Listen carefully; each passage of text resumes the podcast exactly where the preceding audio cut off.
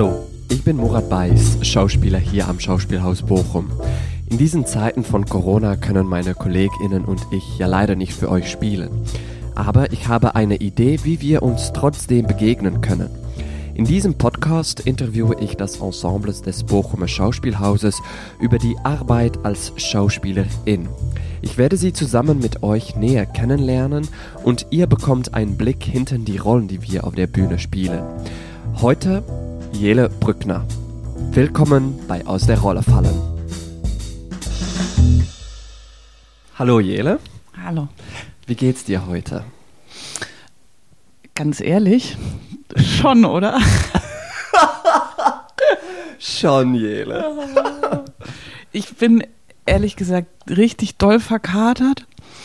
Also richtig schlimm. Das ist so, ich glaube, ich bin auch nichts mehr gewöhnt wegen, man, man ist ja nicht mehr unterwegs und alleine in meiner Küche betrinke ich mich nicht. Aber gestern war so schönes Wetter und ich hatte Geburtstag und dann habe ich mit meinen Mitbewohnerinnen im Garten richtig gegrillt, auch gegessen, aber auch viel getrunken und sehr, sehr lang. Mhm. Und, ah, ja, ich merke, danke für den Kaffee, Murat. Ich merke die Ko Konsequenzen so ein bisschen. Magst du Geburtstag feiern und, und Geburtstag haben? Oh, jetzt schlürfe ich ins Mikro.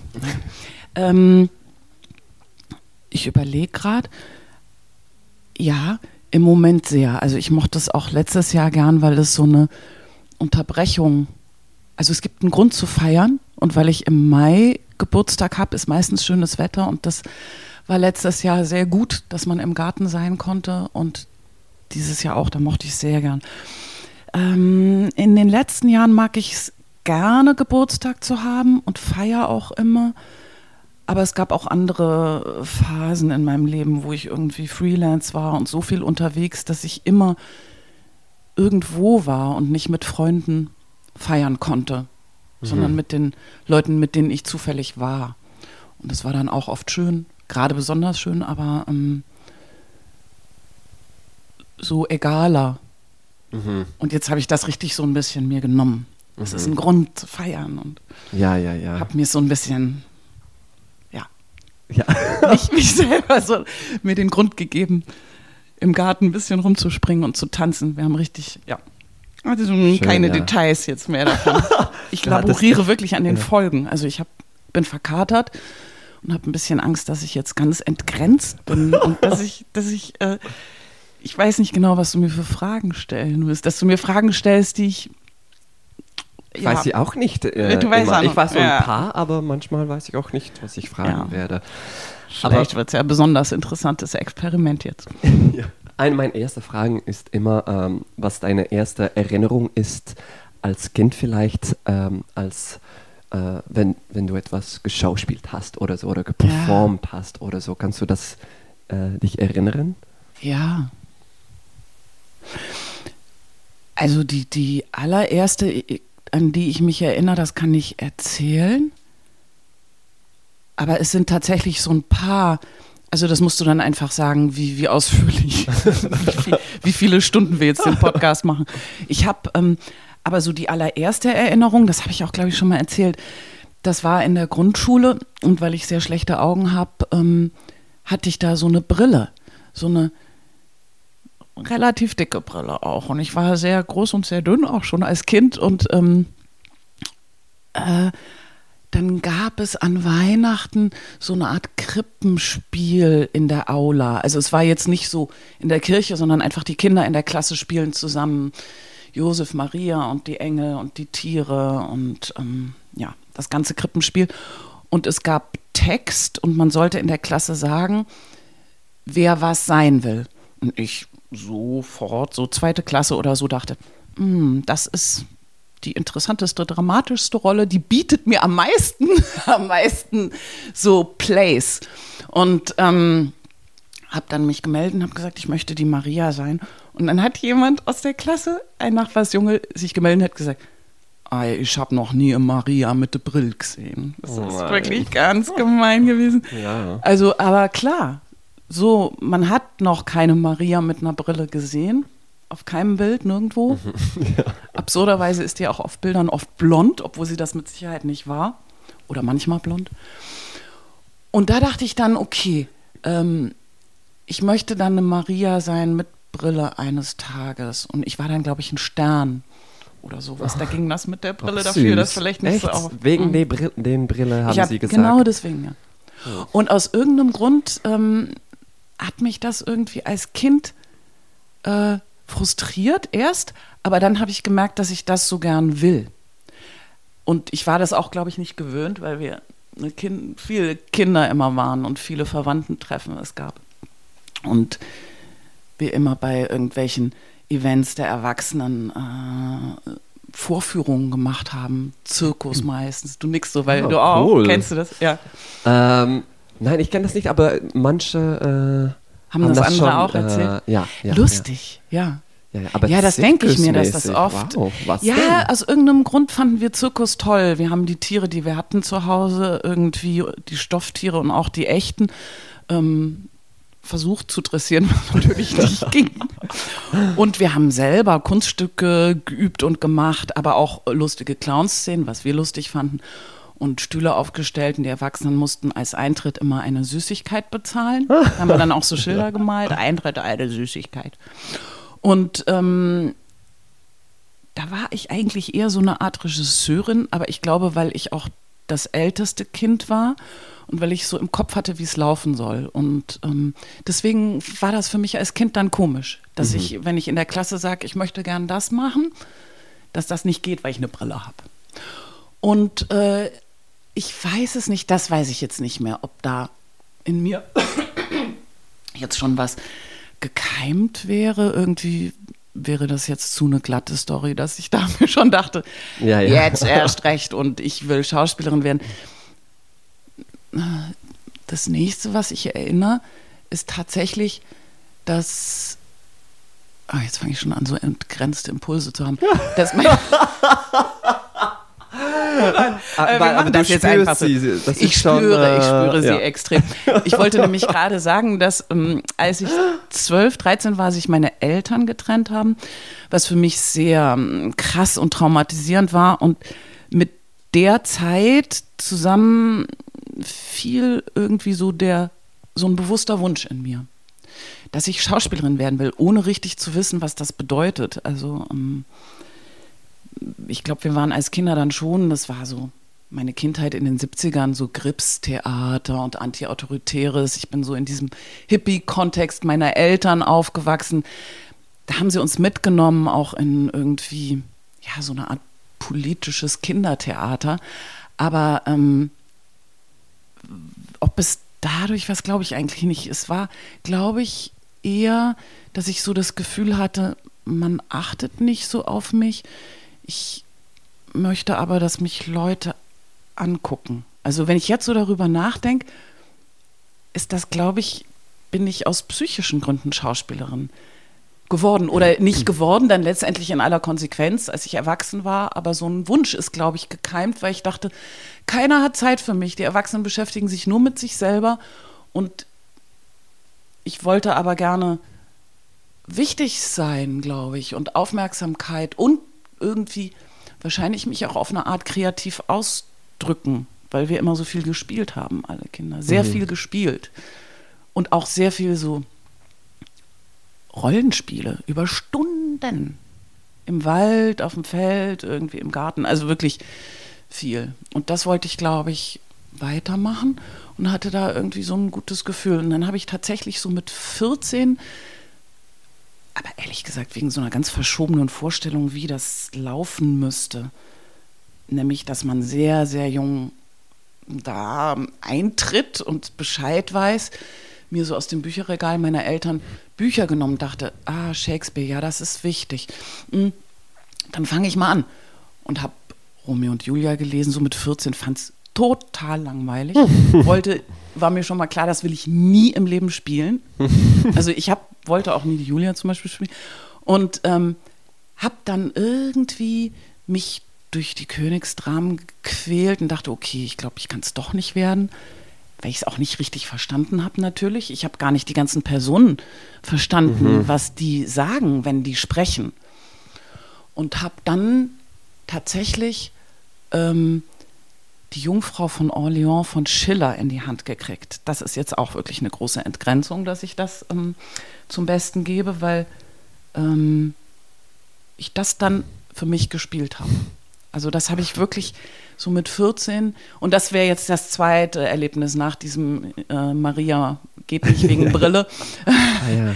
dass ich ähm, das auch richtig bewusst so erinnere, wie ich hinten im Feld dann auch oft gespielt habe, dass ich die Fahne trage wow. und dass ich irgendwie sterbe und alleine, ohne Publikum, komplett alleine habe ich dann gespielt. Ich sinke hin und ich glaube, der letzte Satz ist kurz, ist der Schmerz und ewig ist die Freude. Ich hatte nicht so wirklich ein, eine Vorstellung davon, was das bedeutet. Aber so eine prinzipielle Rührung und so ein prinzipielles Gefühl von da, wenn das jemanden interessiert, wie ich das darstelle, das wäre toll. Dann wäre da irgendwie so eine Welt, wo ich mich zu Hause fühle, als letztendlich in meinem wirklichen Zuhause. Also meine Familie hat nie irgendwas mit Theater zu tun gehabt.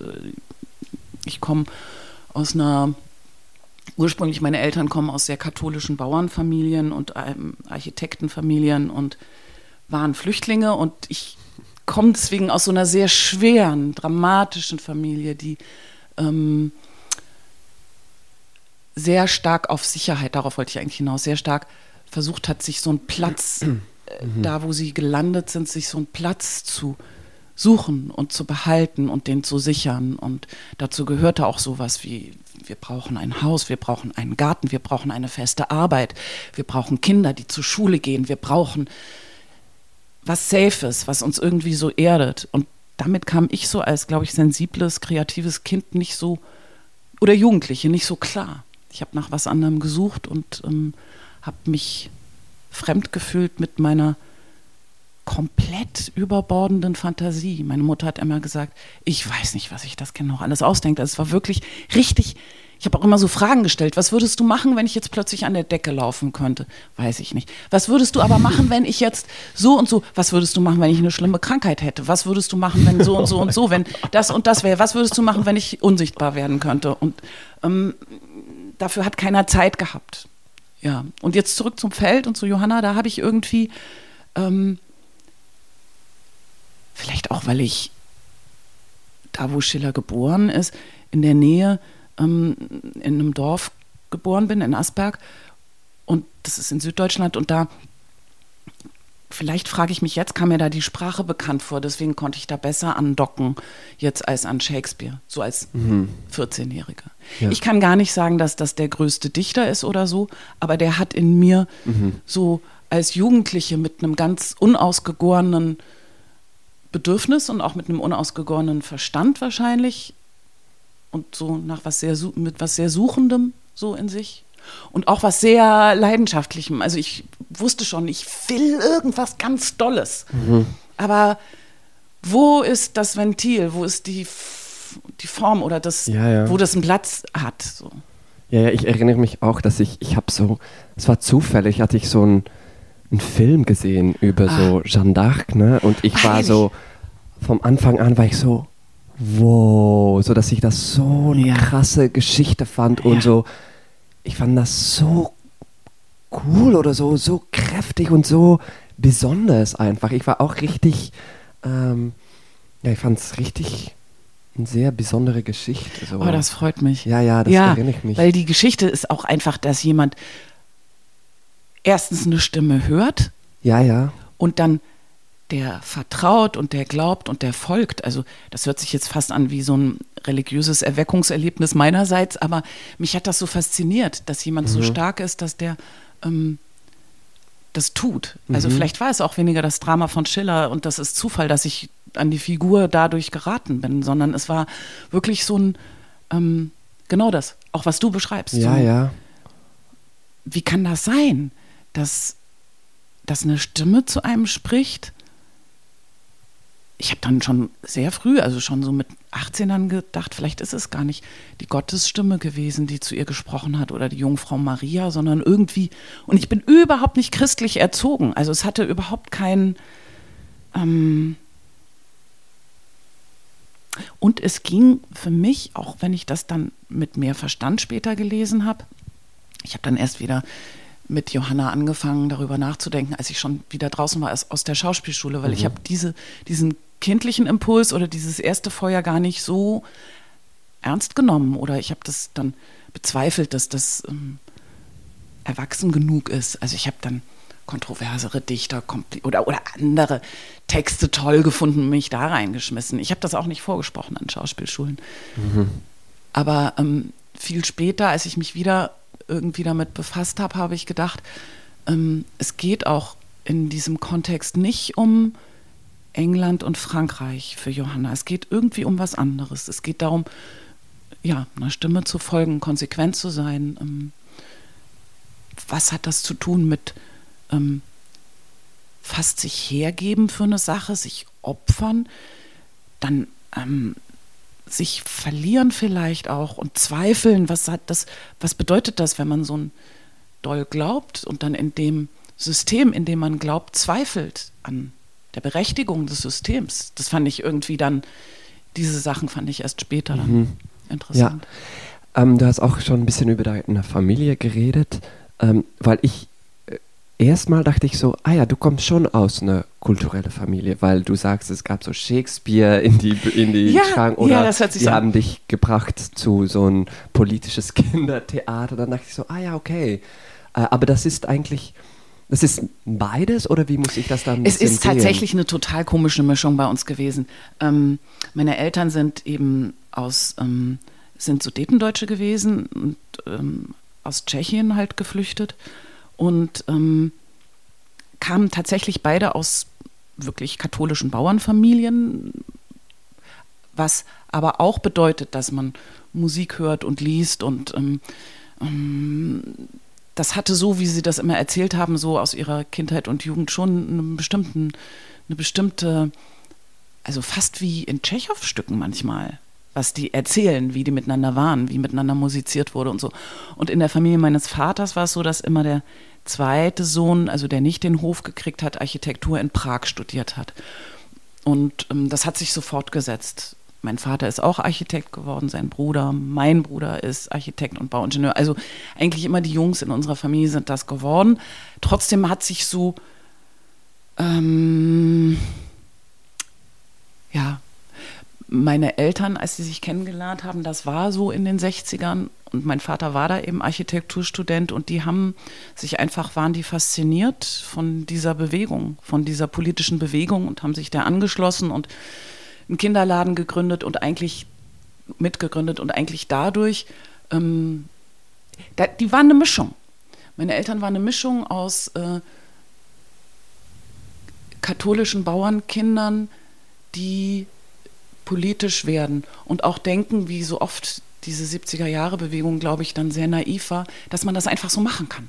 Dass man einfach sich so entscheiden kann, okay, es ist mir egal, womit ich aufgewachsen bin, was ich bin das lehne ich jetzt ab, das interessiert mich nicht mehr. Ich möchte so sein. Ich vertrete das, ich möchte für das kämpfen, so und so und so und so. Und trotzdem waren die immer so eine Mischung aus diesen beiden Sachen, weil sie das natürlich nicht ablehnen konnten. Die waren aus der Kirche ausgetreten und mm, haben, wir waren als Kinder ganz viel auf Demos und diese ganzen Sachen, aber die irgendwas in denen war auch immer noch gläubig. Anders kann ich das nicht mehr erklären. Mhm. Und was, also die haben sich halt getrennt aufgrund, auf, aus Gründen, aus 70er Jahre Gründen, würde ich mal sagen. Okay. Ähm, und Theater kam dann nicht so vor, irgendwie in diesem, in diesem. Mhm. Und Bücher standen da nicht rum, weil meine Eltern je Shakespeare-Stücke gelesen hätten, sondern weil ähm, das halt so steht in so einem Haushalt. Ich glaube, ich war die Erste, die bestimmte Bücher da rausgenommen hat. Ja. Also, ähm, okay. ich habe irre viel gelesen als Kind. Ja. Immer. Also auch wenn ich nicht durfte, unter der Bettdecke. Und ja. Und ähm, Also du meinte dann so mit die Trennung von deinen Eltern, so da ungefähr dachtest du, ich möchte richtig professionell dann Schauspielerin werden? Oder es steht zum ersten Mal in meinem Tagebuch, als ich 14 war. Ich habe das richtig mal gesucht. Wann und ich weiß aber, als, als ich es reingeschrieben habe mit 14, dass es nicht neu war, also kein neuer Impuls mhm. war. Deswegen rechne ich mir das im Nachhinein so aus, mhm. dass es damit zu tun haben muss, weil meine Eltern haben sich getrennt, als ich 13 war. Und das, dass da irgendwie so, mhm. wie so ein Fluchtgedanke vielleicht, wo könnte eine andere Realität sein, die mir besser gefällt mhm. oder eine andere Welt so. Und das ist dann äh, die ganze Zeit geblieben, dass du das richtig äh, studieren wollte? Ich wusste nicht, dass man das studieren kann. Okay. Ich habe ähm, das dann mit, ich bin dann mit 16 in eine Theater AG, da kam ich auf mh, dem, eine Oberstufe, wo das das überhaupt so gab. Vorher hatte ich nicht die Möglichkeit, das in der Schule zu machen und habe da sofort mitgemacht und hatte das Glück, dass ich irgendwie so einen, einen sehr tollen Lehrer hatte, der aus Theaterkontext kam. Sein Vater war mal Intendant in Frankfurt am, äh, am Schauspielhaus und das war eine sehr gute Theater AG und hat mich gefördert. Und das war so, glaube ich, das endgültige Erweckungserlebnis. Da habe ich so mit 16, glaube ich, die Antigone gespielt. Und das war, das habe ich nie mehr wieder gehabt. Nie mehr wieder gekriegt. Nie mehr. Ich habe wirklich als junge Schauspielerin ganz lang dieses Gefühl gesucht, dass ich glücklich bin, aber auf eine Art, die man nicht Glück nennen kann, sondern so, als ob ich endlich in einem Raum bin, von dem ich immer dachte, dass es den gibt. Und es hört sich eigentlich jetzt so religiös an. Ich kann es nicht anders beschreiben, als dass irgendwie ich, also ich hatte, wie man da halt als Jugendliche mit 17 oder so, ich habe da irre viel gekriegt und auch irre viel, ähm, du musst das werden, du musst das machen und habe mir irgendwann ein Herz gefasst und meinen ähm, Lehrer gefragt, ob er mir das empfehlen kann, weil ich das will. Und da sind wir spazieren gegangen. Er hat mir das sehr lang gesagt, dass es sehr, sehr schwer ist und was man alles machen muss und dass es was man haben muss vor allem alles. Und ich wurde immer kleiner, kleiner, kleiner und dachte, oh, das ist jetzt alles die Vorrede dazu, dass ich, dass das sinnlos ist. Und am Schluss von wirklich einer halben Stunde hat er dann gesagt, und ich denke, und ich, das habe ich alles nicht, was du beschreibst irgendwie.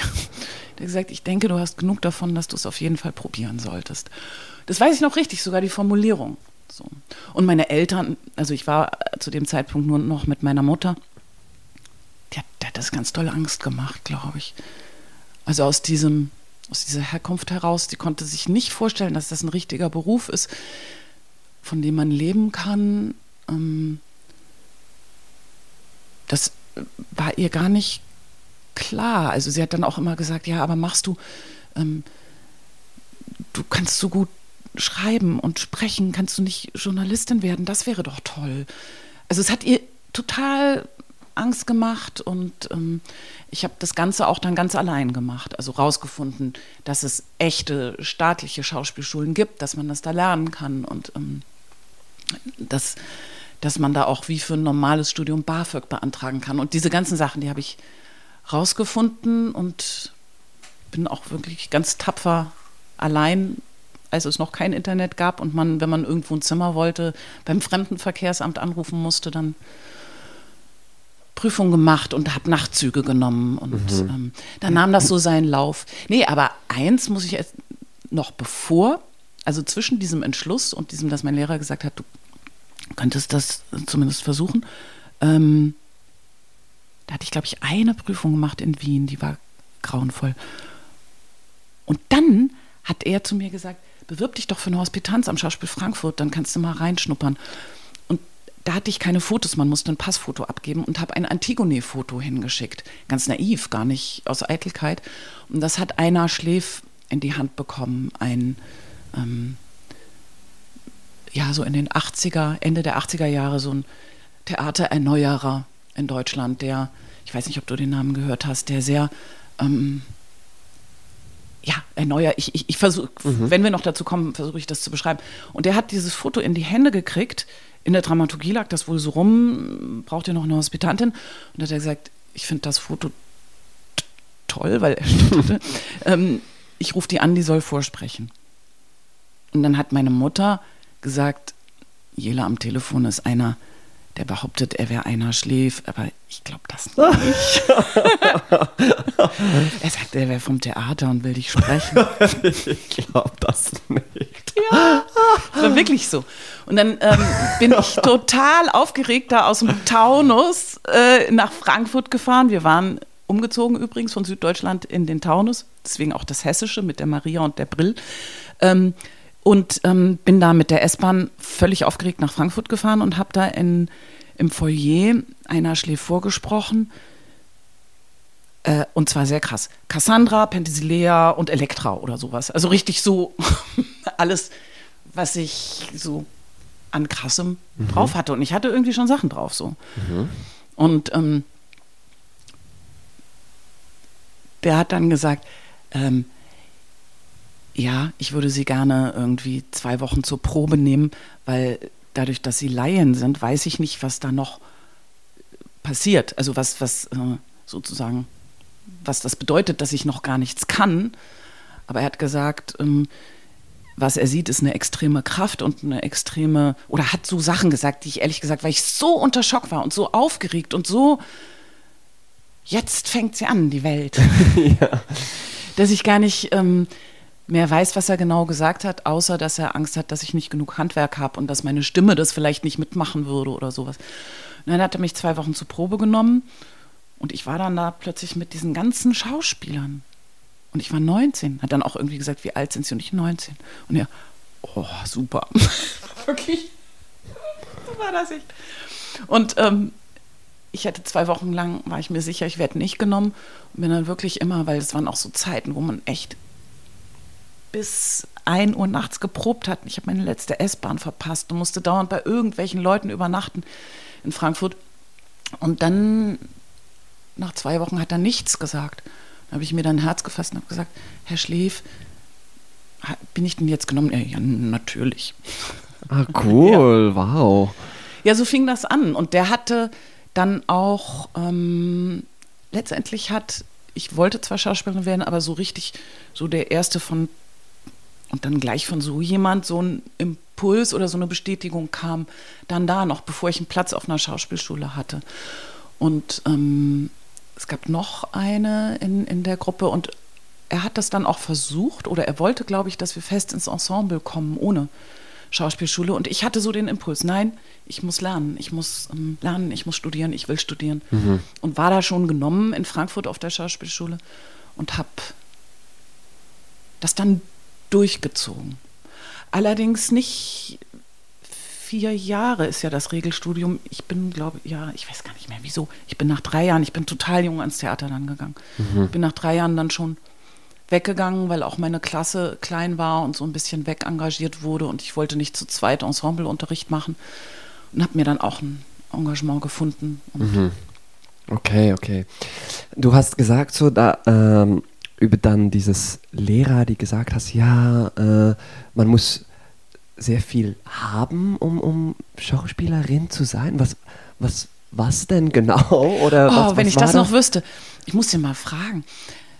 Ich habe vor, hatte irgendwie 20 Jahre keinen Kontakt mit ihm und dann tauchte der mal auf, als ich in Darmstadt gastiert habe.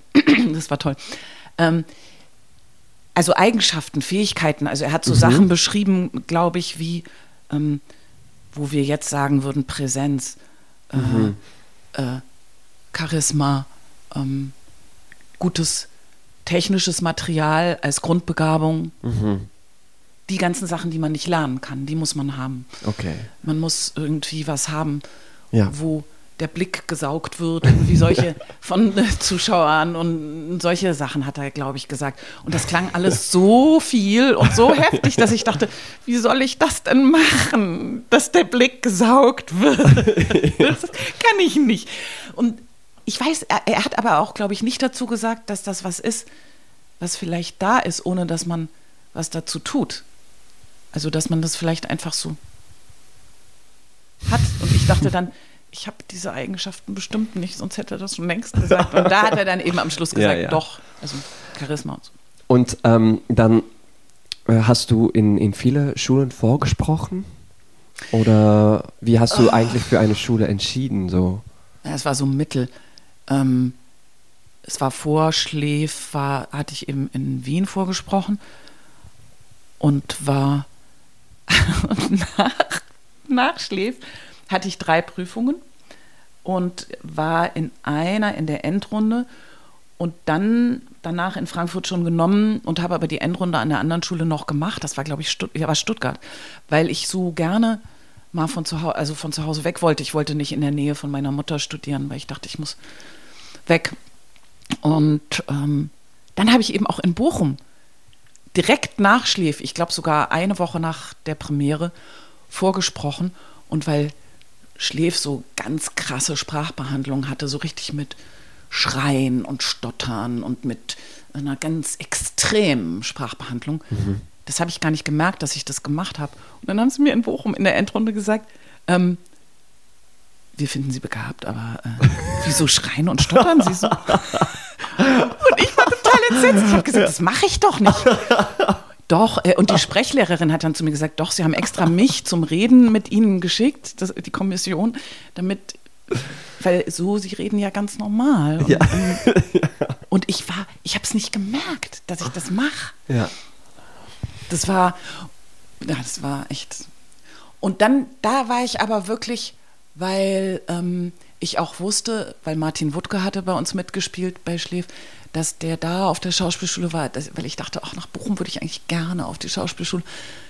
Da saß ich dann da noch auf der Treppe eine Weile und dachte, die kommen bestimmt gleich wieder raus und sagen, dass sie sich geirrt haben. Und dass sie mich doch Oh. behalten wollen. Weil da hatten auch die Studierenden da, die hatten so ein Theater heute. Und auf dem Titelblatt war ein Foto von Die Mütter, also die Produktion, die ich mit einer Schläf gemacht hatte. Und ich habe da so, ich wusste gar nicht, was Theater heute ist, dass das was Tolles ist und habe so drauf gezeigt und habe gesagt, das bin ich. Und ich stand da so mit meinem roten Rock, so mit Militärschuhen und so mit meinen 19 Jahren. Und dann haben die äh, anderen gesagt, ja, ja, sicher, du hast mit Schläf gearbeitet, bist auf dem Titelblatt von Theater heute und machst äh, und machst noch Aufnahmeprüfung ganz bestimmt. Die haben gedacht, ich lüge. Und weil wir so doll ähm, Oh, wow, verkleidet waren. Ja, es war krass. Und das hatte mir auch noch so einen, so einen totalen, so einen Boost gegeben, dass ich dachte, oh, dann nehmen die mich bestimmt, wenn das was Gutes ist, wenn ich in der Zeitung bin. Und Mhm, Aber die dachten, dass du saß ganz hast, lang auf der was? Straße und habe gewartet. Es ist lustig, weil ich jetzt an genau derselben Schauspielschule unterrichte. Ja, ja. Ja, schön, oder? Ja, ja. eigentlich eine schöne Kurve. Ja, ja, durch voll. All die Jahrzehnte. Mhm. Aber dann warst du dann in äh, Da war ich in Frankfurt und bin froh, dass ich da irgendwie gelandet bin, weil es für mich eine gute Ja. Zeit war. Ja, wie war das? Äh, wie war dein erster Jahr dann auf die Schauspielschule? Weil du hatte dann schon ein bisschen Erfahrung ne, mit diesem Regisseur. Wie, wie war das? Ja, also es war für mich, es hat sich so ein bisschen auf so eine Art dieses ähm, vage, diese vage Sehnsucht, die ich schon immer hatte, so ein bisschen eingelöst. Also ich war ganz eng mit meiner Klasse und ähm, bin in eine WG gezogen mit anderen Schauspielstudierenden und ähm,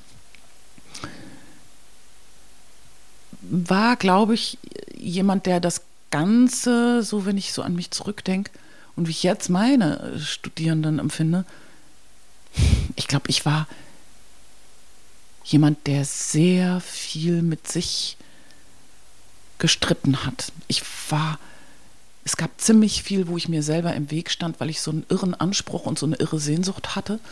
Gar nicht mal an Karriere oder sowas, sondern an das adäquat rauszubringen, was ich ausdrücken will. Und es hat so lange gedauert, es ist eigentlich heute noch nicht so, dass ich das ausdrücken kann, was ich ausdrücken will. Weil dazu müsste man 98 Arme haben oder ich, ich oder und das finde ich auch gut. Ich finde, das ist irgendwie was, was einen befeuert. Und damit wurde ich so im, in, während der Schauspielschule am Anfang ganz stark konfrontiert. Aber ich habe auch sehr viel bekommen. Ich habe so viele gute Begegnungen da gehabt. Für mich war es vor allem, glaube ich, psychisch auch eine sehr wichtige Zeit. Das war ein richtiger Instinkt, dass ich diese, dieses Studieren brauche. Ich habe, ähm, ich weiß, ich dann als Anfängerin nach Düsseldorf bin, war ich erst 22. Also wenn ich das übersprungen hätte, das wäre gar nicht gesund gewesen für mich. Ich konnte da richtig ausprobieren und ähm, habe mir fast auch auf so eine Art Lehrer als Eltern gesucht, denen ich auch ganz viel, also diese ganzen Unterrichte, die man hat, wo das plötzlich so wichtig ist, wer man selber ist, was man empfindet, was man spielt, das, das war plötzlich interessant und gefragt. Und man hat sich darüber mit anderen Studierenden ausgetauscht und das wir waren sehr als Klasse, wir haben uns nachts in der Schauspielschule eingeschlossen, um wirklich zu finden, wie Nachtasyl geht äh, von Gorki. Und ähm, haben auch alle immer gedacht, wir genügen vielleicht nicht dem Dichter, dem Anspruch. Also es war ein sehr, ich hatte Glück, glaube ich, dass ich in diese Klasse gekommen bin. Und wahrscheinlich auch war es für mich genau richtig, dass ich ähm, nicht so viel Prüfung gemacht habe. Letztendlich waren es nur drei, die ernst zu nehmen sind auf eine Art. Und ich habe dann auch nicht weitergemacht. Ich dachte dann, das soll so sein. Ähm mhm. Und was, was, was, was für eine Klasse war das dann? Weil du sagst, ich, ich habe Glück, Glück gehabt mit dieser Klasse. Weil wir uns, wir waren sieben und wir haben uns ähm, sehr stark miteinander auseinandergesetzt. Es war auch eine sehr konfliktreiche Klasse mhm. und es gab so mal Allianzen in die Richtung, mal Allianzen in die Richtung. Es gab Freundschaften, es gab ähm, sehr viel unterschiedlichste Liebschaften von allen möglichen und ähm, es war so eine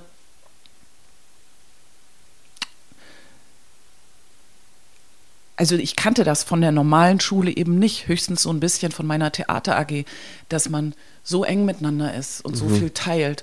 Und es war fast, waren auch zum Teil Zwangsfreundschaften, weil wir hatten gar nichts anderes. Also mit wem, meine alten Schulfreunde, mit denen habe ich mich schon auch noch getroffen, aber ganz wenig, weil das ja so Mhm. Ich glaube, das ist übergreifend in der ganzen Welt an allen Schauspielstudiengängen, mhm. dass du so, dass es einen so stark einnimmt und auch so eine neue Welt aufmacht, dass man so auch das will, mhm. da sich so hundertprozentig reinschmeißen. Und dann die wenige Zeit, die ich noch hatte, irgendwie, ich war auch in der WG, wo wir so ein bisschen unsere Studiengeld irgendwie gucken mussten. Ich habe nur ganz wenig BAföG gekriegt irgendwie und habe aber schon auch für den Hessischen Rundfunk gesprochen, Hörspiele gemacht und mhm. mir damit so ein bisschen mein, damit angefangen damals auch zu sprechen. Das war schön. Damit mir so ein bisschen mein Studium auch verdient. Mhm, mh. Und äh, du meintest, du brauchst 98 Armen, um, um auszudrücken, was du ausdrücken willst. Was willst du ausdrücken? Mhm. Es ist jetzt natürlich anders. Ich hatte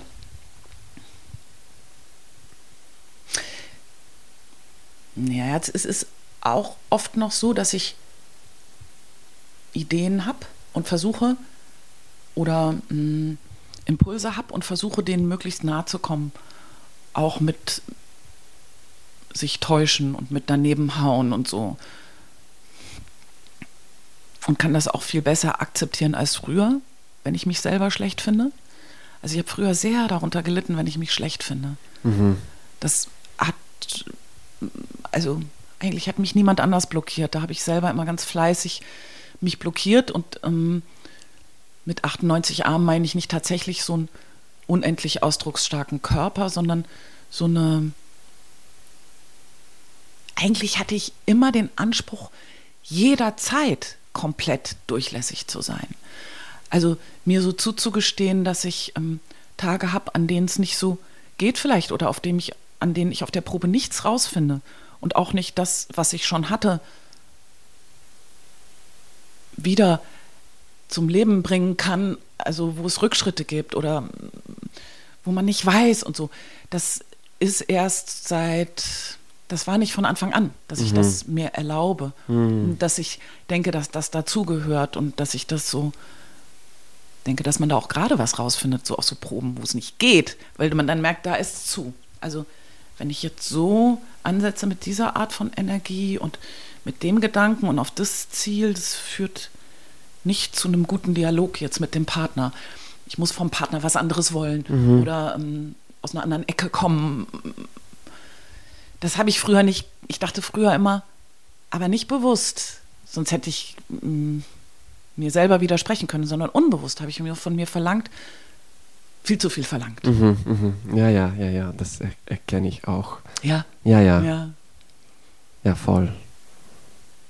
Ja. Ich ja immer, wenn ich das von Kollegen mitkriege, so von Kollegen und Kolleginnen, dann, ähm, dann habe ich da immer so ein großes zu- zuströmendes Liebesgefühl, Ja. weil ich dann immer denke, Das habe ich auch bei Ja. dir jetzt, wenn du das gesagt hast, dachte ich so, ja, ja, ja, ja, ja, erkenne ich. ja, weil ich dann irgendwie so, wenn, wenn ich sowas mitkriege von, von anderen, dann denke ich immer,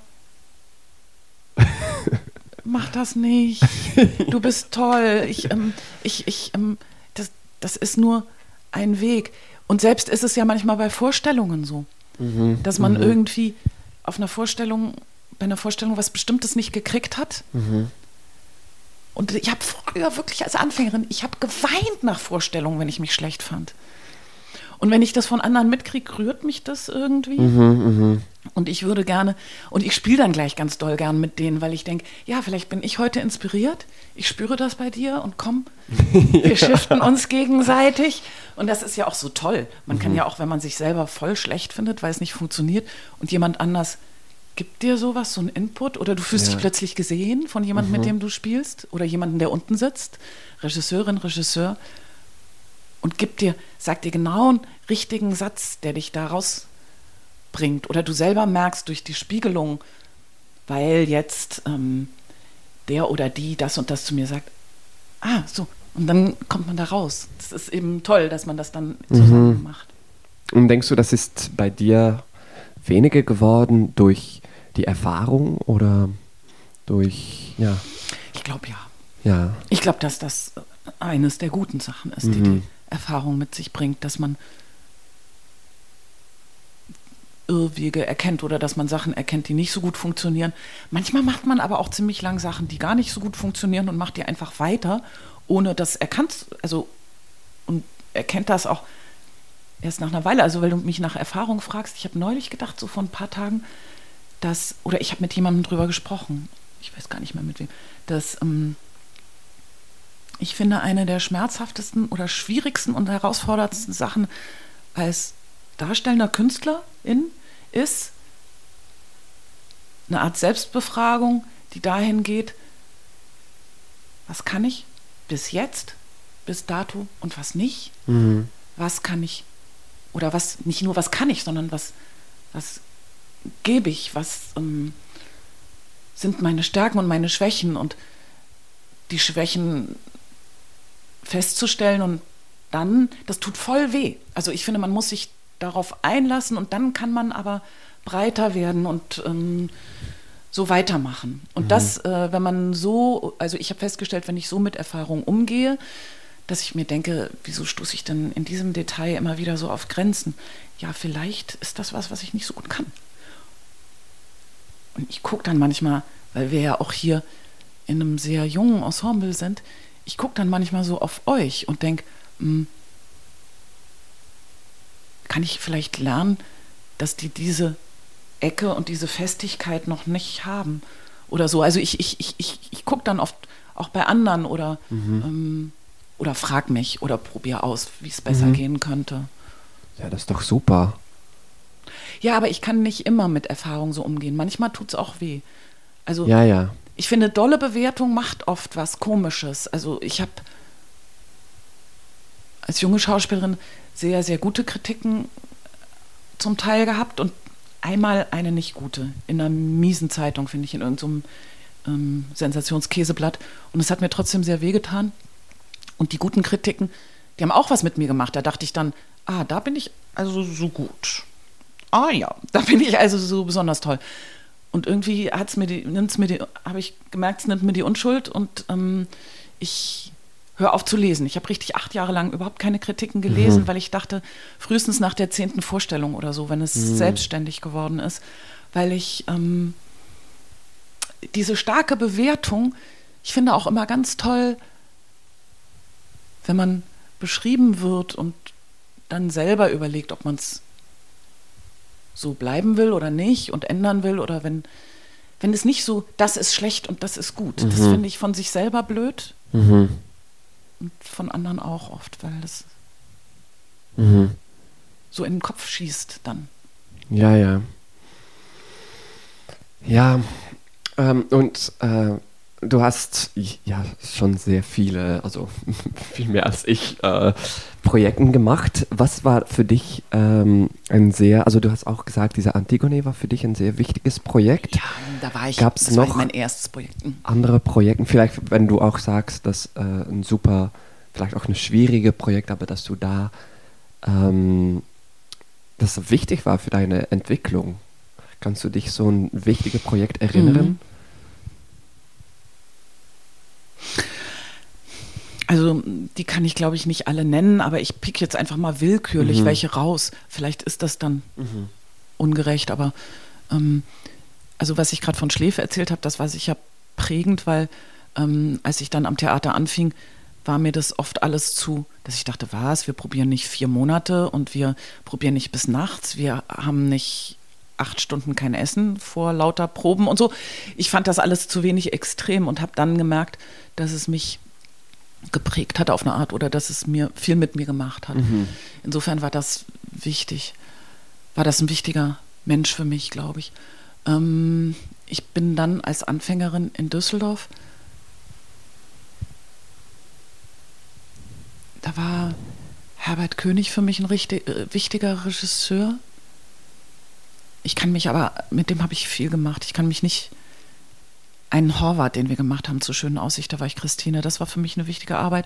Aber als so eine Art, was du eben sagst, sowas, was mich, mh, mm, ja, was mit mir irgendwie sowas gemacht hat, was, was, wo ich was kapiert habe, mhm. das war tatsächlich dann, glaube ich, so mit Mitte 20.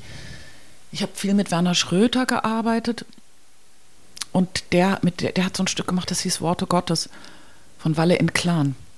Ein spanischer Autor mhm. der Jahrhundertwende, glaube ich.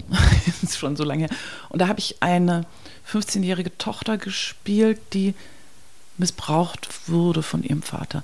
Und ähm, ich weiß noch, als wir das geprobt haben, es ist so ich meine, das ist sehr mhm. heftig, sowas zu proben, gerade wenn man so eine ich war sehr entgrenzt als junge Schauspielerin und wurde sehr oft in Richtung authentisch und Opfer und der glaubt man dann und so. Und das war sehr krass. Und ich, da hat Werner dann irgendwann zu mir gesagt, ich habe dann gespielt, als die Mutter wiederkam, dass ich auch da schreie und weine und zu der hin will und so, dass er gesagt hat, ähm, nee, du musst dagegen gehen und hat mir irgendwie so gesagt, gib dir mal eine Laterne in die Hand, spiel, du bist jetzt Herrin im Haus und du bist Elektra. Äh, das ist viel, und das haben hinterher alle geschrieben und alle gesagt, dass es extrem berührend wäre, dass ich sozusagen, dass man mir glaubt, ähm, das Opfer glaubt und das dann hat er auch mich einen Sprachfehler spielen lassen und sowas. Aber ein selbstbewusstes junges Mädchen, die denkt, sie ist jetzt eine erwachsene Frau. Und das, hm, da habe ich was kapiert. Also das hatte ich vorher noch nicht gelernt und nicht gewusst. Da habe ich mit Mitte 20 plötzlich so ein, so ein, nicht nur theoretisch, sondern praktisch so eine, so ein, richtig das mitgekriegt. Aber auch mitgekriegt, dass man erst in eine Gegenrichtung gehen kann, wenn die Richtung davor schon da ist, emotional, energetisch. Also wenn man ähm, man muss was haben, gegen das man gehen kann. Man kann nicht gleich in die Reduktion gehen oder in die Gegenbewegung. So könnte ich versuchen, das zu beschreiben. Das war eine wichtige Arbeit. Und ich habe ähm, Wojciech mit dem Mitte Gottchef probiert. Das war für mich auch wichtig, weil der auch so ähm, extrem war. Es ist da nicht zu einer Premiere gekommen, aus verschiedenen Gründen. Ähm, also die Produktion wurde in der Konstellation nicht fertig gemacht. Aber ich, diese Wochen, wo ich mit, wo ich die Marie war und er zu mir gesagt hat, so Spiel, äh, Gold ist scheiße. so, das hat mir irgendwie hat mich in so einen körperlichen Extremismus getrieben, den ich ähm, so nicht kannte. Der hat auch Sachen zu mir gesagt, Übersetzungen, ein bulgarischer Regisseur, also so Übersetzungen, ähm, Formulierungen, ähm, mir von Heiner Müller was zu lesen gegeben, ähm, die, die ich so einfach noch nicht erfahren hatte und nicht kannte. Das hatte auch nochmal so eine extrem neue Welt aufgemacht. Das sind so ähm, aus meinen, und ich war sechs oder sieben Jahre, glaube ich, sogar als Anfängerin in Düsseldorf. Das war, und da habe ich jetzt bestimmt Sachen vergessen, Begegnungen vergessen, Ja, Sachen ja. vergessen, aber die zwei Mhm. pick ich mal so raus aus dieser Anfängerinnenzeit, Ja. für mich wichtig waren. Und so damals äh, in die Schauspielschule, was war das Wichtigste, das du da gelernt hast? Das du vielleicht noch jetzt immer mitnimmst? Oh, muss ich nachdenken.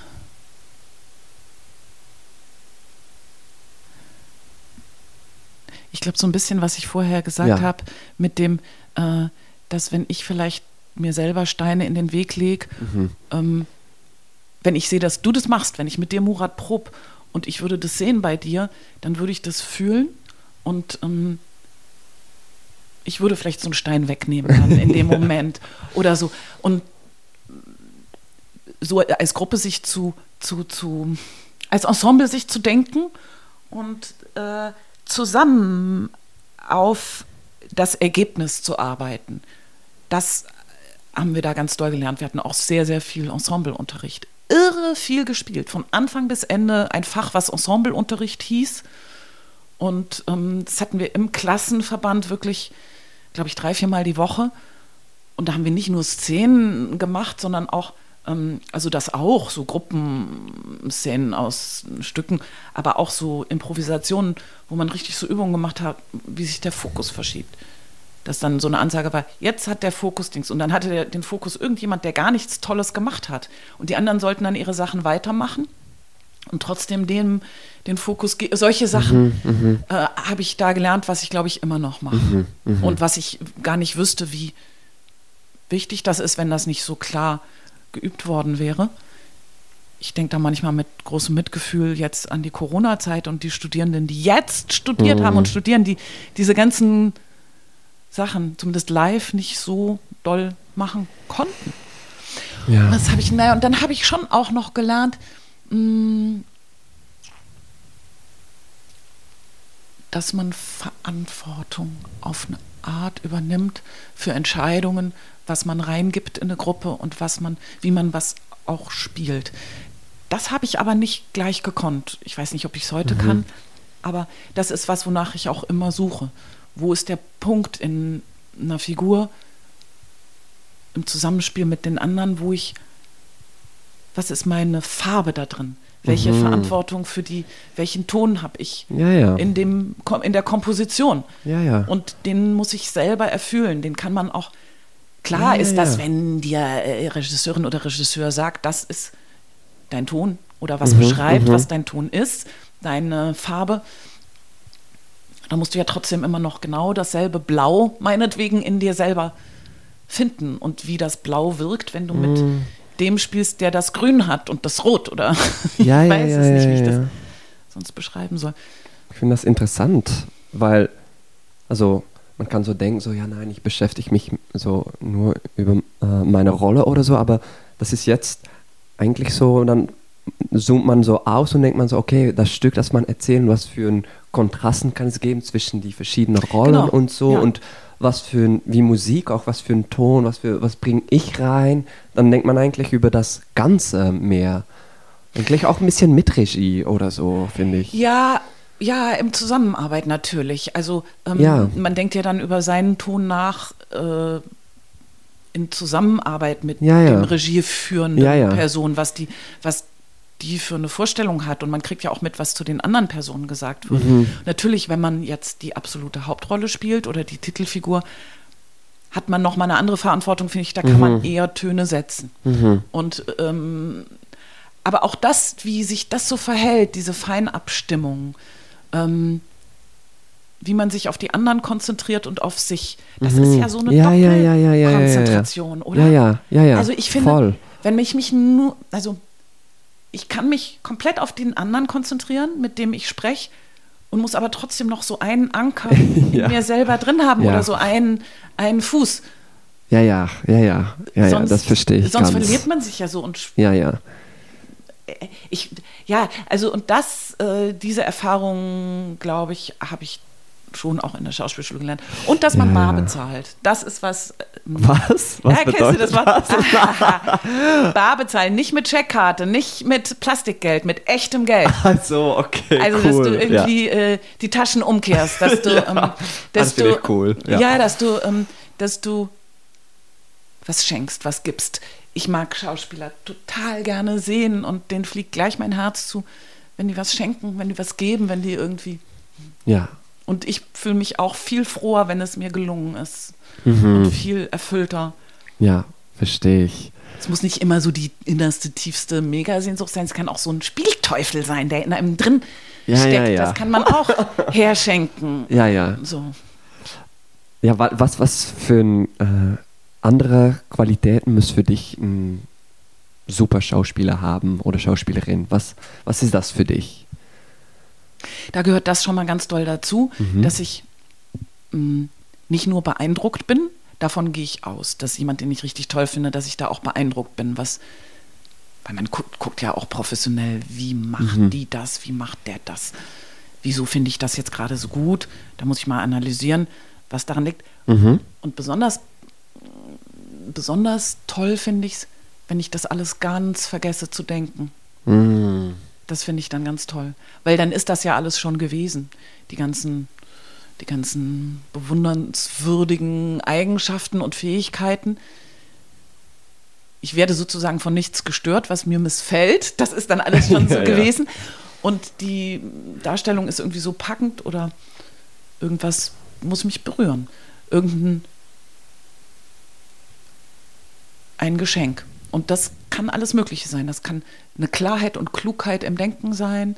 Das kann eine Entgrenztheit sein, eine, eine um, ähm, Durchlässigkeit.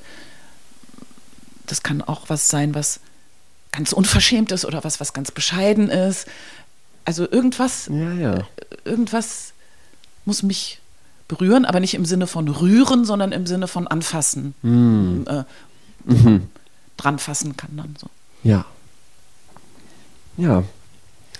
Ähm, bist du, Jele, zufrieden mit wo du jetzt stehst in deiner Karriere? Ähm, Zufriedenheit ist was, was mir was ich mich gar nicht so frage. Unbekanntes wenn, Gefühl. Aber äh, das fragst du eine, die ihr Leben lang an sich immer wieder zweifelt, noch denkt, sie muss es. Nein, ich, ähm, ich bin an einem guten Punkt, finde ich, und an einem guten Ort. Und ähm, Luft nach oben mit sich selber oder so gibt es immer. Oder ja, das als Vorsatz, also als, als Prolog, aber abgesehen davon, ich habe es nicht neulich auch auf einer Ensembleversammlung gesagt, ich bin froh, jetzt am Theater eine Frau zu sein. Mm. Weil, weißt du, jetzt mal abgesehen von den ganzen Sachen, die ich erzählt habe, hat mich als junge Frau wirklich wahnsinnig, diese ganzen, ich war so froh, als MeToo kam und diese ganzen Sachen plötzlich eine Objektivität bekommen haben und beleuchtet wurden. Ähm, in dieser Zeit war ich schon sehr groß geworden. Deswegen, das ist so ein Gedankengang, den ich neulich hatte. Ich bin froh, jetzt am Theater mhm. zu sein. Ich bin froh zu sehen, dass die ganzen jungen Frauen und die ganzen Queers, die am Theater sind, dass die einen ganz nicht, dass es nichts mehr zu tun gibt. Das wollte ich damit nicht sagen, aber ähm, das meinte ich auch mit Luft nach oben. Aber man kann anders, man muss es nicht mehr heimlich in der Küche mit anderen mhm. Frauen oder mit äh, homosexuellen Freunden reden. Das mhm. ist was, was ähm, wo eine andere Entwicklung jetzt ja. schon gestartet hat. Und das finde ich gut. Und ich mag es wahnsinnig gern hier zu sein. Ich habe ja auch für mich war wieder nach Bochum zu kommen, ich war ja schon mal engagiert, mit acht Jahre Pause dazwischen, wie heimkommen. Ich bin, ich liebe das Theater richtig, ich habe das richtig lieb, das Theater mhm. hier. Und ich ähm, bin sehr gern mit euch. Also wenn mich andere an anderen Theatern dann mal gefragt haben zwischendrin, wie ist es denn jetzt in Bochum? Also als es gerade angefangen hatte. Mhm so 2018, 19 war unsere erste, oder? Da habe ich dann immer so ähm, gesagt, ich finde das Ensemble so toll. Wir sind so toll, weil ähm, wir sind nicht konkurrenzfrei vielleicht, aber konkurrenzarm. Und dass das was Besonderes ist, das haben gar nicht die ganz jungen, jetzt ihr ganz jungen Kollegen von Anfang an kapiert. Das ist wirklich so besonders, dass ich das Gefühl habe, ja. wir wollen zusammen gut sein und zusammen gut noch besser werden. Ja, ja. Und es ist eine Art von, ich habe ja auch mit tollen Leuten hier, mit tollen Regisseurinnen und Regisseurinnen, ich habe einfach im Schnitt, vom Schnitt her, bis jetzt ziemlich tolle Arbeiten gemacht, finde ich. Ich habe ziemlich, ähm, es ist ein hohes Level der Auseinandersetzung, finde ich. Ich finde uns toll. das finde ich gut, äh, gut zu hören, aber ich musste daran auch äh, äh, und langs äh, noch nicht so lange her über nachdenken, dass, dass ich auch glaube, dass das so ist, dass wir so ein gutes Ensemble sind. Also auch diese Konkurrenzarm und so, was du mhm. sagst. Oder dass wir einander so Sachen gönnen und so. Aber dann dachte ich auch so, was ist, wieso sind wir so? weißt du, was ich meine? Ja. Dass ich darüber nachgedacht habe, so, wenn das, das ist vielleicht, also du kannst vielleicht, ich habe noch nicht so viel Erfahrung in Ensembles und so, ich weiß nicht, wie das bei anderem Theater äh, ist, aber ich, von was ich höre, denke ich so, ah ja, das ist ziemlich besonders bei ich uns. Nicht Theorie. um uns so jetzt alle so, wir sind super geil, also das muss ich auch nicht so groß machen, aber äh, du hast eine Theorie. Okay, warum, warum ich ist das Ich habe eine Theorie, aber ich weiß nicht, ob die stimmt. Äh, doch, ähm, also partiell zumindest. Ähm, ich glaube, weil sie sie, mit sie meine ich die, die, die, ähm, die Leute, die Johann plus mhm. den Dramaturgen, die mhm. hier begonnen haben und die uns engagiert haben, weil sie eher auf die Persönlichkeiten geachtet haben, als auf, wie engagiere ich mir ein sexy Ensemble zusammen. Ich meine, wir sind alle rasend sexy, aber du weißt, was ich meine. Also es ist nicht so irgendwie so, ähm, ich pick mir da einen Star, ich pick mir da einen Star, ich brauche das, ich brauche das und dann brauche ich noch eine Blonde, die klein und dick ist und dann brauche ich noch einen großen, dünnen mit grauen Haaren oder sowas. Das ist, äh, oder dann brauche ich noch einen, der so spielt und eine, die so spielt oder so. Wir sind, glaube ich, ähm, so zusammengestellt aufgrund, also ich habe mich gesehen gefühlt, als ich engagiert wurde. Mm. Wir haben ja auch ja, alle ja. irgendwie richtig, ähm, äh, außer den Leuten, die Johann schon aus vielen Arbeiten von München kannte, wir anderen haben ja alle richtig, also ich habe richtig zweimal vorgesprochen und so und das in diesem fortgeschrittenen Alter. Das ist wirklich auch was gewesen, was ich wirklich wollte. Ich hatte ähm, ja vorher irgendwie die Leute und vor allem Johann bei der Ruhrtriennale kennengelernt und hatte irgendwie so einen Instinkt. Ich hatte so ein Gefühl, dass das, und dann dachte ich, okay, ich war jetzt irgendwie 15 bis 20 Jahre nicht mehr vorsprechen, aber und hatte rasend Angst. Aber ich hatte dann das Gefühl, hinterher war ich fast stolz, dass ich es gemacht habe und deswegen genommen wurde, weil wir uns, ähm, weil wir so als Gruppe mhm. zusammengestellt mhm. wurden und fühlte mich dadurch gesehen, weil es war nicht so, dass man mich einfach nur so irgendwo eingekauft hat. Mhm, mh. Und das habe ich so ein bisschen, ist meine Theorie, dass so wie wir sind, was für, was für Leute wie wir sind, wie mhm. ich uns so empfinde, dass es so nicht so homogen ist. Das sind lauter so und so Persönlichkeiten, aber so eine Mischung, dass wir erstmal so auch so neugierig aufeinander sind und alle sowas wollen und ähm, tatsächlich keiner dabei ist, der einfach andere wegboxt. Mhm. Ich könnte keinen nennen. Mhm. Fällt mir jetzt keiner ein. Ja. Ja. Äh, das ist ein Teil meiner Theorie. Vielleicht entwickle ich noch andere, aber ähm, ich finde, wir sind gut, gut ähm, zusammengecastet. Du bist jetzt hier sehr gerne am Haus und äh, arbeitest hier auch so gerne. Gab es auch Momente, wo du aufhören wolltest mit dem Beruf als ja, Schauspielerin? Ja. ja? ja. Ähm, Ja. Und ich kann dir gar nicht sagen, wieso. Ich habe nur irgendwann das Gefühl gehabt, ich habe es jetzt lang nicht mehr gehabt. Also ich habe es bestimmt, sagen wir mal, so sechs, sieben Jahre nicht mehr gehabt. Aber ich erinnere so zwei, wenn nicht sogar drei Momente in meinem Leben, wo ich dachte, ich möchte das so nicht weitermachen. Das war nach Düsseldorf, als das fertig war, da dachte ich, ich möchte nicht einfach ans nächste, ins nächste Festengagement. Ich werde routiniert, ich werde schlecht, wenn ich so weitermache. Nicht, weil das schlecht war, was bis dahin geschehen war, sondern weil ich mir nicht vorstellen konnte, so eine Arbeitserfüllerin äh, zu werden und nicht mehr an was angeschlossen zu sein. Und habe das da wirklich auch gewagt, so mit Ende 20. Ähm, was, Ich glaube, ich habe es nicht ganz verstanden, diese Arbeitsfühlerin und sowas. Also wenn du, ähm, es ist ja in Dass du Deutschland dein relativ... Gefühl nicht spürst, so ich möchte arbeiten.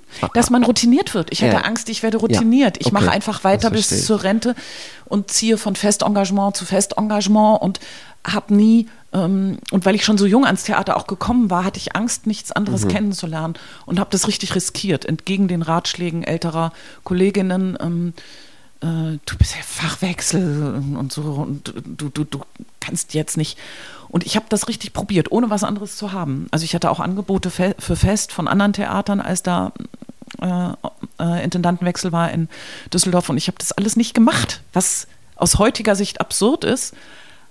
Aber ich dachte, irgendwas, ich will mal ausprobieren, wie es ist, nicht Theater zu spielen. Was genau mir dann fehlt. Und ähm, selbst wenn ich damit riskiere, aus dem Netz zu fallen, irgendeine Garage werde ich schon finden, wo ich vor drei Leuten dann spielen kann. Und das habe ich äh, nie bereut. Ich habe ein Jahr lang tatsächlich nicht gespielt und irre viel gelesen und irre viel gelebt vor allem. Ich musste ja so, ich musste mit 22 dann schon so diszipliniert sein und so. Und das war sehr gut, dass ich das ein Jahr lang gemacht habe. Und tatsächlich, wie durch Zauberhand, habe ich nach einem knappen Jahr dann eben gedacht, ähm, ja, jetzt ist aber auch mal gut, jetzt möchte ich mal wieder Theater spielen. Irgendwie so ein Spieltier in mir hat sich so bewegt und wollte raus. Und dann habe ich tatsächlich zum Gastieren ein Angebot von Bonn gekriegt, eine Rolle, absurde, lustigerweise eine Schiller-Rolle zu spielen. Und dann ging das wieder so los. Dann ging das weiter und los. Und ähm, dann hatte ich es nochmal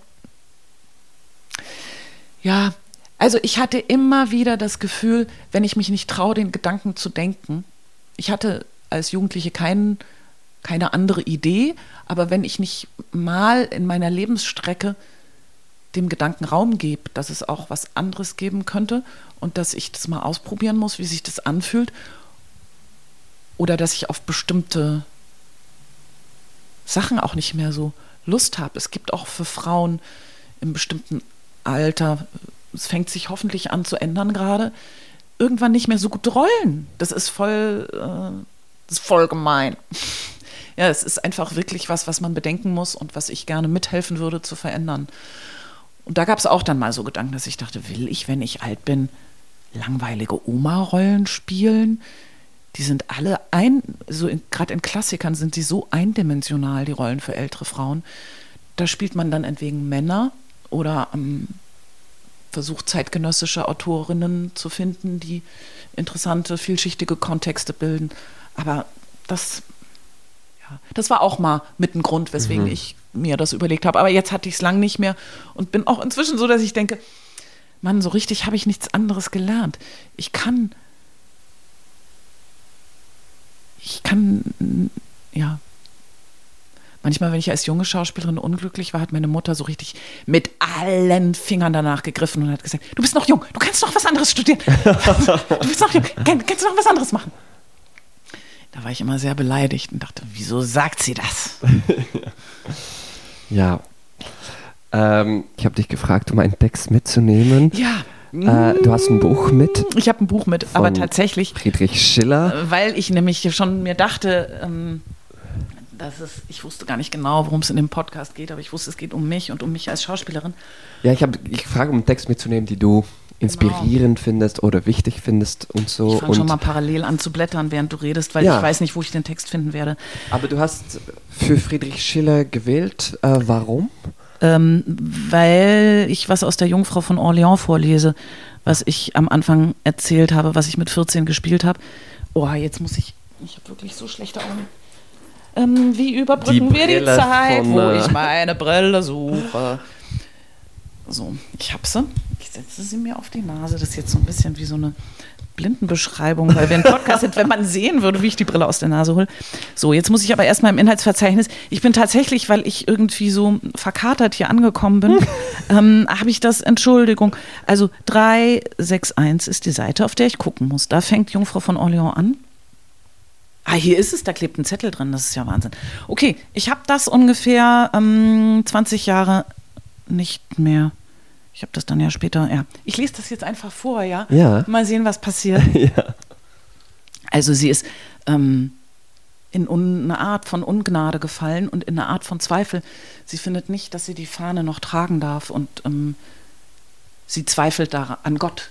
Das finde ich ungeheuerlich. Also sie ist jetzt allein und hat sich auf eine. Okay. Die Waffen ruhen, des Krieges Stürme schweigen. Auf blutgeschlachten folgt Gesang und Tanz. Durch alle Straßen tönt der muntere Reigen, Altar und Kirche prangt in Festesglanz? Das weite Reims fasst nicht die Zahl der Gäste, die wallend strömen zu dem Völkerfeste. Und einer Freude Hochgefühl entbrennet, und ein Gedanke schlägt in jeder Brust, was sich noch jüngst in blutgem Hass getrennet, das teilt, entzückt die allgemeine Lust. Doch mich, die all dies Herrliche vollendet, mich rührt es nicht, das allgemeine Glück. Mir ist das Herz. Moment, ich muss noch mal zurück. Das ist ja krass. Äh, und einer Freude Hochgefühl entbrennet, und ein Gedanke schlägt in jeder Brust, was sich noch jüngst in blutgem Hass getrennet, das teilt entzückt die allgemeine Lust. Doch mich, die all dies Herrliche vollendet, mich rührt es nicht, das allgemeine Glück. Mir ist das Herz verwandelt und gewendet. Es flieht von dieser Festlichkeit zurück. Ins britsche Lager ist es hingewendet, hinüber zu dem Feinde schweift der Blick. Wer? Ich? Ich eines Mannes Bild in meinem reinen Busen tragen? Dies Herz von Himmelsglanz erfüllt darf einer irdschen Liebe schlagen? Ich, meines Landes Retterin, des höchsten Gottes Kriegerin, für meines Landes Feind entbrennen? Darf ich's der keuschen Sonne nennen und mich vernichtet nicht die Scham? Sollte ich ihn töten? konnt ich's, da ich ihm ins Auge sah. Ihn töten, eher hätte ich den Mordstahl auf die eigene Brust gezückt. Und bin ich strafbar, weil ich menschlich war? Ist Mitleid Sünde? Mitleid. Hörtest du des Mitleids Stimme und der Menschlichkeit auch bei den anderen, die dein Schwert geopfert? Warum verstummte sie, als der Waliser dich, der zarte Jüngling, um sein Leben flehte? Arglistig Herz, du lügst dem ew'gen Licht, dich trieb des Mitleids fromme Stimme nicht. Warum musst ich ihm in die Augen sehen, die Züge schauen des edlen Angesichts? Mit deinem Blick fing dein Verbrechen an, Unglückliche, ein blindes Werkzeug fordert Gott. Mit blinden Augen mußtest du's vollbringen. Sobald du sahst, verließ dich Gottes Schild, ergriffen dich der Hölle Schlingen. Frommer Stab, o hätt ich nimmer, frommer Stab, o hätt ich nimmer mit dem Schwerte dich vertauscht. Hätt es nie in deinen Zweigen, heilge Eiche, mir gerauscht, wärst du nimmer mir erschienen, hohe Himmelskönigin, nimm, ich kann sie nicht verdienen, deine Krone, nimm sie hin. Ach, ich sah den Himmel offen und der selgen Angesicht. Ach, ich sah den Himmel offen und der selgen Angesicht. Doch auf Erden ist mein Hoffen und im Himmel ist es nicht. Musstest du ihn auf mich laden, diesen furchtbaren Beruf? Konnte ich dieses Herz verhärten, das der Himmel fühlend schuf? Kümmert mich das Los der Schlachten, mich der Zwist der Könige? Schuldlos trieb ich meine Lämmer auf des stillen Berges Höhe, doch du rissest mich ins Leben in den stolzen Fürstensaal. Mich der Schuld dahin zu geben, ach, es war nicht meine Wahl. Krass. Ich wurde jetzt ganz aufgeregt, als ich das gelesen habe. Ja? Ja, hast du nicht gesehen, das Mikro hat richtig in meiner Hand gezittert. richtig, ich musste wa- was- irgendwann was- mit beiden ja, ja. Händen festhalten. Ich will mir das nie anhören, wie ich das jetzt gelesen habe, weil, ja, weil das so. Ich habe keinen Abstand dazu. Also ich kann. Das ist, glaube ich, so. Wie find, findest, hast du es alles begreifen können? Wie Nicht findest alles, du? aber, aber wie vieles. findest- Ich, ich finde es ich find's noch, wenn ich das jetzt höre, denke ich so, das ist einfach ein, so um das zu spielen und geschichtemäßig, das ist einfach ein sehr interessantes Dilemma, das so ein junges Person genau. hast. Und, äh, und dann denke ich so, das ist so, ja, das ist unglaublich interessant, wie man das, dass man denkt so, wie, wie, wie, was muss ich jetzt machen so? Und es gibt Ja. so etwas zieht, aber es gibt auch so das, das Göttliche und das Menschliche und ich war, ich finde es, ich finde es sehr interessant. Ich bin auch, ich war auch direkt bei dir so. Ah, schön. Ich finde es, ja, Es ist jetzt so eine Mischung gewesen aus, dass aus ähm, einer Vergangenheit ein Text mich anschaut. Und ich habe gemerkt, dass ich zum Teil, auch das fand ich interessant jetzt, dass ich zum Teil das auch so anfange zu lesen, wie ich es vielleicht mit 34 vorgesprochen habe oder so. Und deswegen habe ich mich auch unterbrochen. Das kannst du ruhig drin lassen. Das finde ich, Ja, ja, lass. weil, weil, das ist so komisch. Ich habe dann richtig gemerkt, nee, da ist doch jetzt, ah, jetzt merke ich, sie hört au- auf, an Gott zu glauben. Und dann müsste man natürlich, wenn man das jetzt nochmal machen würde, finde ich, habe ich gemerkt, dass teilweise irgendwie die Form der Sprache, weil es ja so eine Reimform ist, mich in eine falsche Richtung trägt. Das konnte ich selber in meinem Ohr nicht so gut hören. Ähm, jetzt müsste ich als nächstes gucken, wie ich genau dieses Dilemma, ich finde Dilemma ist das richtigste, beste Wort, was man dafür finden kann. Ähm, wie das ganz glasklar rauskommt. Dass es ein Dilemma ist und dass es auch ein heutiges Dilemma ist. Das ist ein Dilemma. Und wie man, wie man das rausarbeitet so in dieser Sprache, weil es ist drin in dem Stück. Und was zusätzlich noch da drin ist, ist so ein Fieber.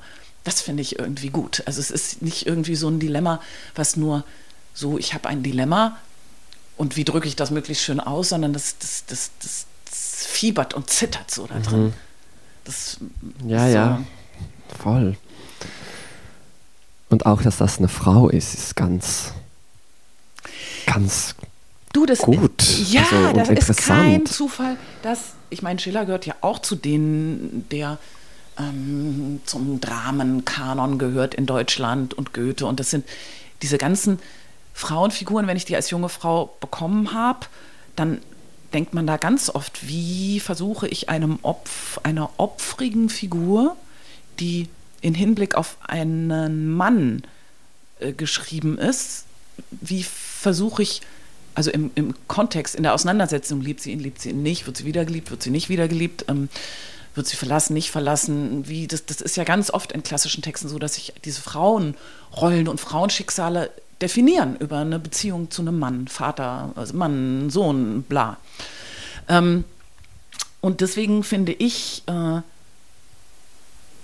diese Figur so interessant. Deswegen fand ich die als junges Mädchen auch schon so interessant. Es freut mich, dass du das sagst, weil die äh, sich an sich selber und an Gott abarbeitet auf eine Art. Es ist auch bei Maria Stuart, finde ich, es gibt schon Frauenfiguren, auch in der klassischen Literatur, die, die nicht auf Mann bezogen sind. Aber das ist toll daran. Das ist so eine Ja. Ja, ich wünsche dir äh, jede tolle äh, Frauenrollen noch zu oder tolle Arbeiten und ich danke dir, dass du äh, hier das Interview mit mir gemacht hast. Voll gern. Es war richtig spannend. Ich Ja. will auch Sachen jetzt von dir wissen. Also ich fand's richtig, ich fand's richtig, äh, hätte ich gar nicht gedacht, dass ich das überhaupt noch. Ich fand es Und- sehr interessant. Ja, aber danke du sagst dir. mir, du, du hörst es dir in Ruhe an und wenn ich dollen Unsinn geredet habe, dann machst du es raus, oder? Oder nicht? Ich, nein, ich will nicht, dass mir das, das ist mir, ein Witz, das Aber ich habe nichts Peinliches. Nein, gesagt, ich ne? fand es gar nicht. Okay. Gut, danke schön. Dir auch, danke. Es war eine schöne Stunde.